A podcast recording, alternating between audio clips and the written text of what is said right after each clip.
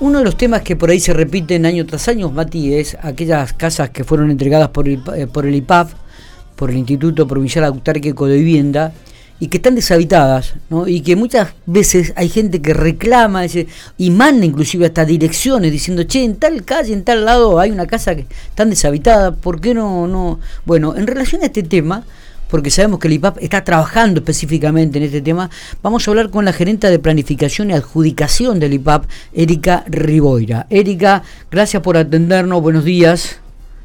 Hola, un gusto poder darle respuesta a las inquietudes. Eh, bueno, vos sabés que suele ser, suele ser, Erika, una de las consultas que habitualmente no te digo que todos los días, pero cada vez que surge el tema de viviendas, se pone sobre la mesa esto, ¿no? Eh, de que hay algunas veces viviendas deshabitadas que fueron entregadas, que fueron y que realmente les gustaría ocupar a esta gente que no tiene, ¿no? Entonces, comentame cómo están trabajando en este aspecto, eh, cómo están regularizando esta situación, cómo se están manejando con aquellos que son propietarios. Eh, mira, eh, nosotros lo que tenemos, sobre los que podemos trabajar son aquellos propietarios, aquellos adjudicatarios, mejor dicho, que todavía están al cobro. ¿Sí? Es decir, aquellos grupos familiares que fueron adjudicatarios de una vivienda y no la cancelaron. Muchas veces recibimos eh, denuncias de viviendas reiteradamente sobre la misma vivienda, que son viviendas que han sido canceladas y que ya están escrituradas a nombre de un particular.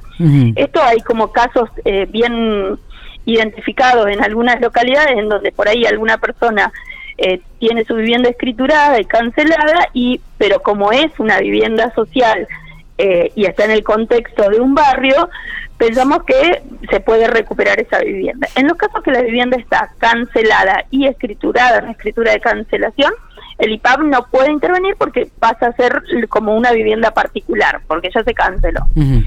en los casos en donde nosotros tenemos la posibilidad de controlar la ocupación. Y el pago son en aquellos casos en donde las viviendas todavía están al cobro del IPAP.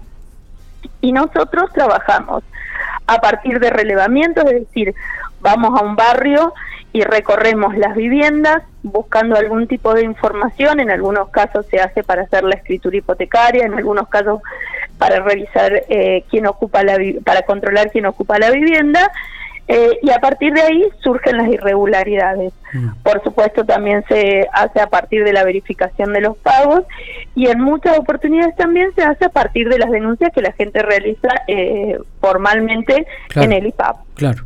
Sí, indudablemente que esta situación habla de un desinterés manifiesto de parte de aquellos que en algún momento le entregaron la vivienda y no la ocuparon, ¿no? Mira, los grupos familiares son sumamente dinámicos. Eh, imagínate que nosotros tenemos viviendas que fueron entregadas hace 10, 15, 20 años y que las condiciones del grupo familiar y, la conformación del grupo familiar eh, fue variando. Y en esta conformación del grupo familiar también varía quién ocupa la casa. ¿Quién debería ocupar la casa es el grupo familiar adjudicatario. Cualquier otra persona que esté ocupando la casa que no conforme el grupo familiar adjudicatario, estamos frente a una irregularidad. Y es eso lo que nosotros tenemos que eh, controlar que no suceda y en caso de no de que suceda eh, ir por la sanción. ¿Y, son muchas las intervenciones que están teniendo en lo que va del año? En este aspecto no te voy a pedir un número específico porque sé que no lo tenés ahora en mano, si lo tenés, este, digo, pero eh, ¿han, ¿han sido varias las intervenciones en este aspecto? Mira, nosotros intervenimos en muchísimos casos, no todos los casos llegan a una desadjudicación. Es decir, todos los casos que se denuncian o que tenemos una sospecha, se interviene.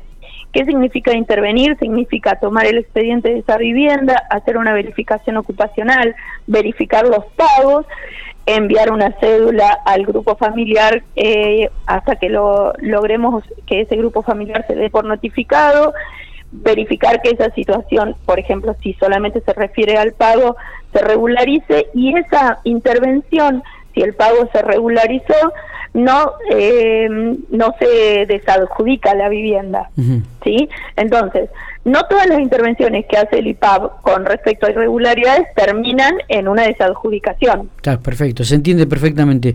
Pregunto, ¿estas situaciones se dan en casas que se han entregado ya hace varios años o también en casas que se han entregado en los últimos en el último tiempo? nosotros tenemos que controlar todo, eh, las más nuevas y las más viejas, absolutamente todas las que estén con eh, al cobro. Mm, eh, si vos me decís en cuáles sean con mayor frecuencia, por ahí las que las que tienen menor estabilidad en los grupos familiares son los que por ahí los hijos todavía están en etapa de desarrollo, que los, los padres por ahí se disgrega el grupo familiar, eh, por ahí las casas más viejas es más difícil porque ya hay un importante número que han cancelado. Entonces, al estar canceladas, nosotros no intervenimos. Claro. Claro. Eh, Pero nosotros controlamos todo. Está bien, me parece bárbaro y esto se hace, sabemos que con bastante asiduidad de parte de, de, del IPAB. Eh, con respecto, bueno, habíamos hablado el otro día con Jorge Lescano, nos decía que realmente el cobro era muy importante, que habían crecido en este aspecto.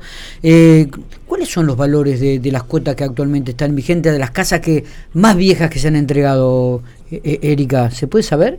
Mira, nosotros tenemos una cuota en el mes de octubre de 2.800 pesos, en algunos casos y en otros 5.300. La cuota se reajusta eh, y ha ido ajustándose eh, continuamente los valores. Esto ha, esto ha logrado que se incremente notablemente el valor de la cuota, no afectando esto la cantidad de gente que paga las cuotas. Claro, claro. Pero a ver, que eso es eh, sumamente importante. Estamos hablando de una cuota máxima por una casa de 5.300 pesos. Ese es el tope que tiene el IPAP, ¿no? La cuota del mes de octubre es el valor, sí. Es decir, cuando estamos viendo que un alquiler hoy en día sale 50 mil pesos.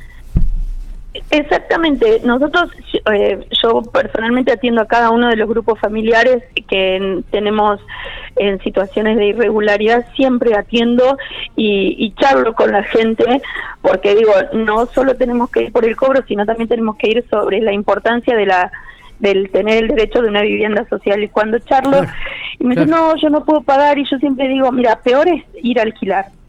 Y cuando siempre digo, esto peor es ir a alquilar, siempre la respuesta eh, en su en la reacción de la persona se sorprenden cuando decimos esto, porque yo cuando encuentro un grupo familiar que está ocupando una vivienda y que no la paga, no solo pienso en ese grupo familiar, sino que pienso en los 20.000 pampeanos que están sin vivienda. Exactamente en ese sentido es que trabajamos fuertemente para incrementar continuamente el, em, el porcentaje de viviendas que están eh, pagando al día. Entonces, esto que te decía Jorge, totalmente acuerdo, es así, pero siempre vamos por más y siempre tenemos que tratar de trabajar, es mi responsabilidad, digamos, trabajar para que sean más los pampeanos que tengan la vivienda al día.